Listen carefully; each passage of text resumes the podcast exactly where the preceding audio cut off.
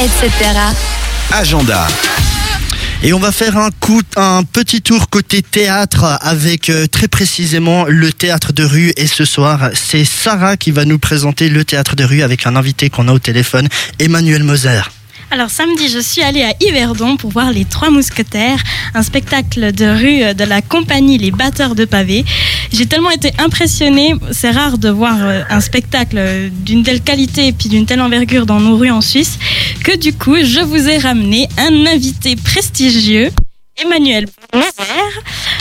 Emmanuel Moser, Oui. tu m'entends Bonjour. Bah ouais, je Bonjour. vous entends, c'est compliqué. J'ai une ligne, j'ai une ligne difficile. Je suis à la chaux de fond. Euh, Ah oui, de oui, oui. chez nous, euh, c'est pour ça que vous allez peut-être pas bien m'entendre. C'est de la faute de la chaux de fond, c'est ça ici encore, donc euh, c'est compliqué. oui, pardon.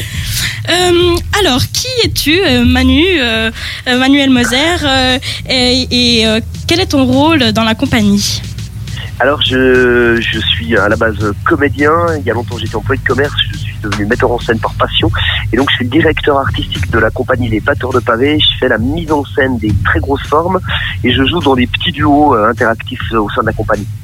D'accord. Et euh, tu peux nous parler un peu plus des batteurs de pavés, euh, dire pourquoi ils font du théâtre de rue et non pas de salle comme tout le monde Alors à la base, euh, les batteurs de pavés, on s'est créé au conservatoire de Lausanne avant que ça devienne la manufacture.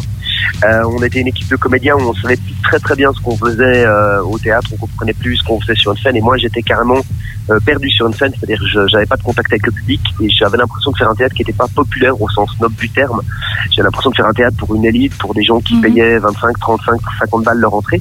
Et ça, j'avais l'impression de parler à plus personne. Et euh, assez rapidement, j'ai eu un rêve un peu, un peu à l'époque, c'était un petit peu romantique, comme euh, je rêvais de Molière, de Carriole, de passer de village en village. Je me suis dit que le meilleur moyen de faire du théâtre, c'était sûrement de le faire dans la rue. D'autant plus qu'il y avait un festival dans ma ville qui s'appelait la plage des Six-Ponts, qui s'appelle toujours la plage des Six-Ponts, euh, dans lequel j'ai découvert des spectacles incroyables avec une vraie liberté de parole et un, rapport direct aux gens.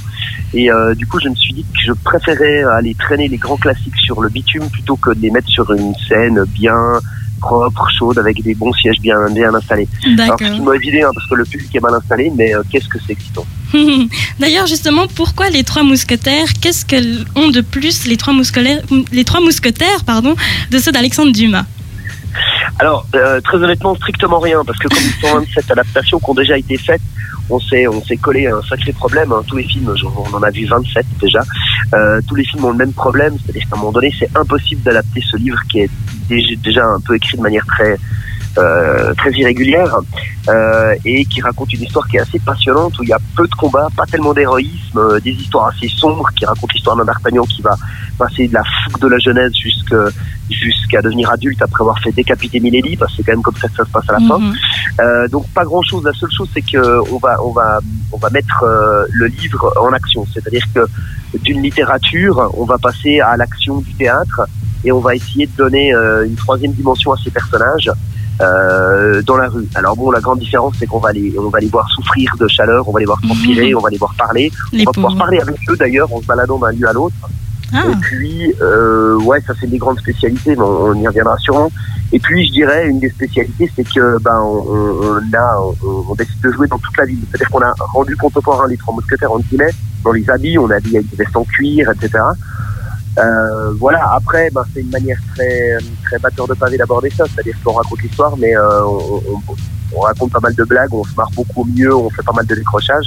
Mais le théâtre de rue demande un, une concentration particulière qui fait qu'après trois ou quatre minutes de texte, tu peux pas, le public décroche. Donc en fait, toutes les trois quatre minutes, tu dois changer de son Mhm. lexical. Donc tu es obligé de passer à autre chose. d'accord. Et euh, si on veut voir euh, ce spectacle, euh, est-ce qu'on peut, où c'est qu'on peut le voir euh, Est-ce qu'il est payant Combien de temps il dure? On veut tout savoir. Dis-nous tout. Alors, tout savoir. Bon, alors le spectacle, la prochaine représentation en Suisse, c'est à, c'est à Bienne, euh, samedi 12 septembre. C'est à 12 14h septembre. au centre de Bienne. Le spectacle est gratuit, hein, c'est du théâtre de rue. Il n'y a pas de chapeau. Voilà, il est acheté par le, le, le, le- théâtre de Bienne, le théâtre francophone de Bienne. C'était le cas à Yverdon aussi par les Chandoles et puis euh, le, le théâtre Bénobesson.